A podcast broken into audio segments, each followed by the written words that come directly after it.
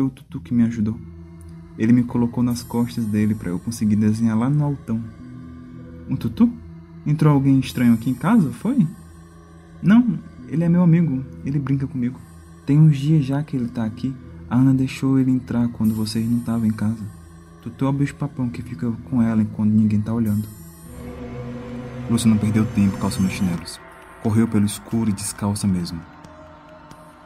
Abriu de uma vez a porta do quarto dos filhos, bateu a mão no interruptor. A primeira coisa que a luz pegou em cheio foi o rosto de Ana. Ela ria, a cama no meio do quarto e a um metro do chão. Parecia que algo a carregava nas costas, algo que se escondeu bem na hora que Lúcia chegou. A cama caiu no chão, um barque que cortou o riso da menina. Eu não tô imaginando coisa, Jorge. Eu sei o que vi. Uma criança de seis anos não levanta uma cama do chão daquele jeito.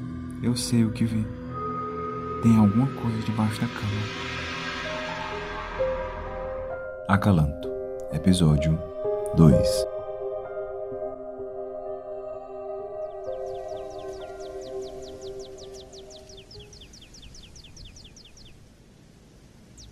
De pernas cruzadas, Jorge estava sentado no quintal, em uma cadeira de espaguete roxo, funda e tão inclinada que o deixava quase deitado. Um copo vazio do lado, um cigarro na mão. Debaixo do pé de caju, ele abriu um livro uma página aleatória e começou a ler, dali mesmo. Em dias como esses, ele se agarrava com todas as forças. Um dia de folga, um sábado de céu limpo. Não era toda semana que oferecia algo assim. Hora extra, jornada em dobro, chefe mandando mensagem de minuto a minuto. Nada dessas coisas nessa manhã. Colocou o celular no modo avião e jogou debaixo do travesseiro, que era para nem olhar para a tela desligada. O filho brincava de cócoras ao lado de um formigueiro. Mexia as folhas de lugar, assoprava a fileira de formigas, corria até o tanque de lavar roupa e voltava com as mãos em conchas cheias de água. Jorge bateu as cinzas do cigarro, que caíram no chão de cimento e folhas secas. Repousou o livro no colo e coçou o nariz. Um cheiro vinha de dentro da casa, desinfetante de limão e água sanitária. Dia de faxina. Jorge sempre ficava ali pelo quintal para não ficar no meio do caminho de alguma vassoura ou ter que esfregar o banheiro. Ei, Pedro, vem bem aqui. Pegou o copo vazio do chão e o entregou ao filho. Tem uma garrafa em cima da mesa e tem gelo na pia da cozinha. Vai lá encher esse copo para mim, vai. O menino entrou em casa caminhando pelo pé da parede para a mãe não brigar, porque o chão ainda estava molhado. Passou por ela que enxugava o suor da testa. Já tinha terminado com a cozinha e estava indo para os quartos. Pedro encheu o copo e derramou um pouco da bebida na toalha de plástico da mesa. Coisa pouca. Talvez nem percebessem a pequena poça. Depois, foi procurar pelo gelo que o pai pediu. Ficou na ponta dos pés para pegar um pote de manteiga de cima da pia. Puxou a tampa. Lá estava o que procurava. Virou o pote de cabeça para baixo e deu um tapa no fundo fazendo com que o gelo se soltasse do plástico. No entanto, ainda tinha um bloco inteiro e grande demais para caber no copo. O menino simplesmente pegou aquilo nas mãos e tacou no chão. O gelo se esbagaçou para todos os lados. Agora sim, caberia dentro do copo. Que barulho foi esse, Pedro? O que ele tá aprontando? Eu vou já ir. Não, não é nada não. Ele se aperreou e começou a catar todos os pedaços de gelo que encontrou antes que derretessem. Os menores ele jogou dentro da bebida, enquanto que os maiores ele deixou dentro da pia mesmo para que o ralo desse um sumiço nas provas do que ele tinha feito. Na volta para o quintal, ele não perdeu a oportunidade. Triscou a ponta do dedo na bebida e provou. O pai bebia tanto aquilo que só podia ser bom. Mas o gosto amargo fez ele empurrar a língua contra os dentes. A careta foi grande, queria cuspir, apertou a boca. Já estava na frente do pai, fingiu que nada estava acontecendo. Tua mãe ainda não terminou? Hum. O menino respondeu que não, sem abrir a boca. Ele fez que ia voltar para o canto do quintal, mas antes, pelas costas do pai, Pedro se abaixou e pegou a caixa de fósforo que estava no chão. Voltou alegre para perto do formigueiro. Riscou o primeiro palito. Jorge marcou a página do livro com o um dedo, enquanto virava o copo goela abaixo, o gelo batendo no vidro e tocando os lábios. Lúcia saiu pela porta dos fundos carregando um balde. Jogou a água suja no canto do muro e voltou para dentro da casa. Deixou a cozinha e o banheiro limpos. Exausta, ela deu uma pausa para beber água. Morria de calor. A sala ficaria por último. Era só passar a vassoura mesmo. A próxima parte da casa para limpar era o quarto dos filhos. Ela se aproximou da porta fechada. A mão estancou na maçaneta. Encostou o ouvido. Vai, vai, vai para cima do telhado. Ana conversava dentro do quarto, sozinha, num tom de quem esperava a qualquer momento ser pega no flagra. É só enquanto a mamãe termina de limpar a casa. Lúcia girou a maçaneta, abriu no supetão a porta.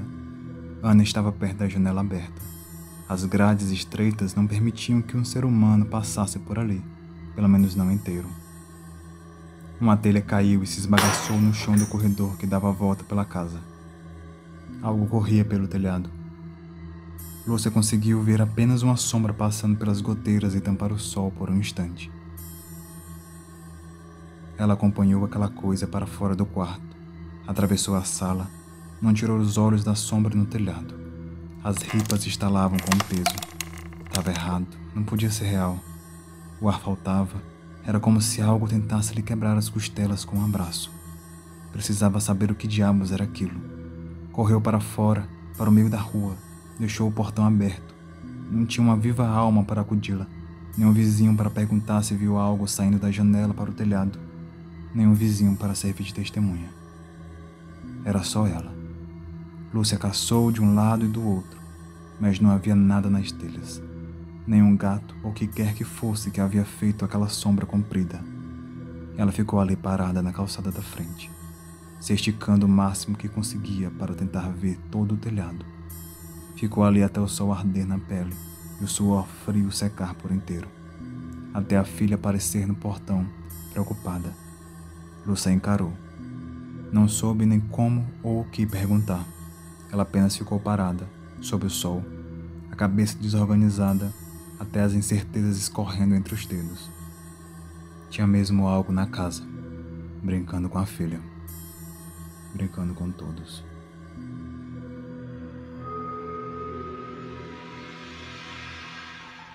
As crianças estavam prontas para dormir. Já passava da hora, quase meia-noite. Lúcia apagou a luz do quarto, se roía por dentro, olhava para a noite que se escondia pelos cantos daquele quarto. Mas por fora, ela era um sorriso e um cafuné, qualquer coisa para tranquilizar os filhos. Só podia ser coisa da cabeça dela. Estava cansada na hora e acabou imaginando coisas. Foi só um gato no telhado. A vizinhança era cheia deles fazendo marmota nas casas alheias. E como o teto era baixo, qualquer barulhinho nas telhas ficava muito maior do que de fato era. Eu já ouvi história de gato roubando o saco de pão e pedaço de carne de cima da pia. Era só um pulo para um deles meter um susto desses em alguém. Era isso. Ela se confundiu. Acontece, sim, só podia ser um gato. Pronto, meu bem. Boa noite. Lúcia terminou de afofar a cama, deu um beijo na testa de Pedro. O menino agarrou o pulso da mãe, os olhos presos em água atrás dela. Que foi? Ela não teve coragem de se virar. Só ouviu o ventilador fazendo barulho e nada mais. Ele tá ali no canto, de trás da porta. O menino sussurrou, a respiração pesada de medo, à beira do choro. A nuca de Lúcia formigava. As costas se retraíram com um calafrio. Era como se algo observasse, escondido, ameaçador. Os dedos de Pedro apertaram com mais força. Ela não conseguia se soltar. Os olhos do menino se ergueram acompanhando algum movimento que acontecia no canto do quarto. Algo se levantava até bater a cabeça no teto. Pedro, sai devagar da cama. Vamos pro meu quarto. Falou baixo. Ana. Ana. Chamou a menina, mas ela já dormia, alheia a tudo. A luz que vinha da sala foi sendo acuada. O quarto caía mais no escuro à medida em que algo empurrava lentamente a porta as dobradiças rangendo.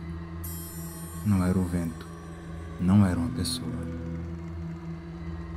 Lúcia sentiu a mão que se apoiava no colchão aquecer. Sentiu algo molhado. Olhou para baixo. Uma mancha se espalhava pelo lençol.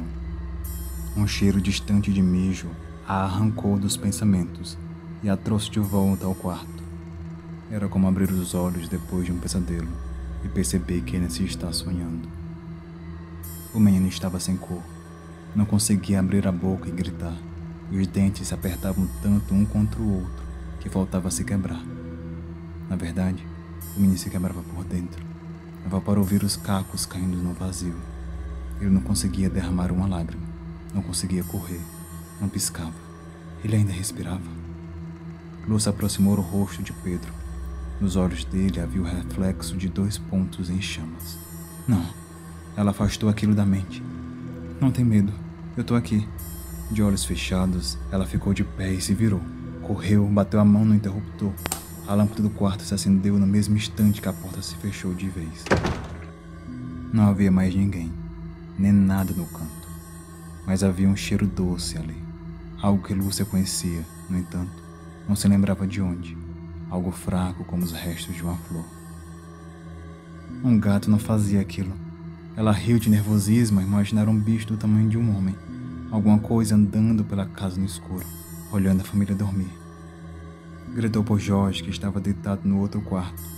Olhou debaixo da cama, abriu e fechou a porta várias vezes para chegar a alguma conclusão de como ela se fechou sozinha. As dobradiças não estavam moles o suficiente para isso acontecer do nada. Precisava que alguém empurrasse. Conferiu dentro do guarda-roupa. Só havia ela e os dois filhos ali no quarto, até onde Lúcia conseguia ver. Mamãe? Ana esfregava os olhos sentada na cama. O que a senhora está fazendo? Lúcia pegou a menina no colo. Vamos dormir todo mundo no outro quarto? A filha foi praticamente arrastada. Ela adorava o quarto que dividia com o irmão.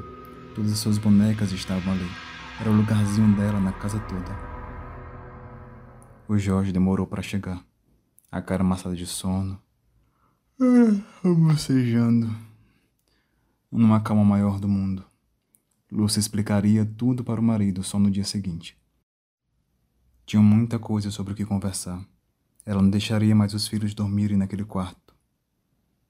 Ela pegou uma muda de roupa para o filho, deixou a janela aberta para o que quer que estivesse ali fosse embora, trancou a porta, colocou um pano na parte de baixo para não ter brecha daquilo invadir para outro cômodo da casa.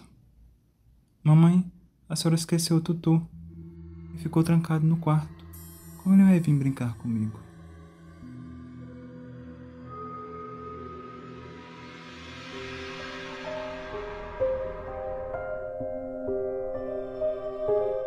Texto e narração Auro J. Edição Newton Vieira. Acalanto é uma produção do Covil do Terror. Inspirada em histórias de bicho-papão espalhadas pelo Brasil e nos relatos de ouvintes e dos da equipe do Covil.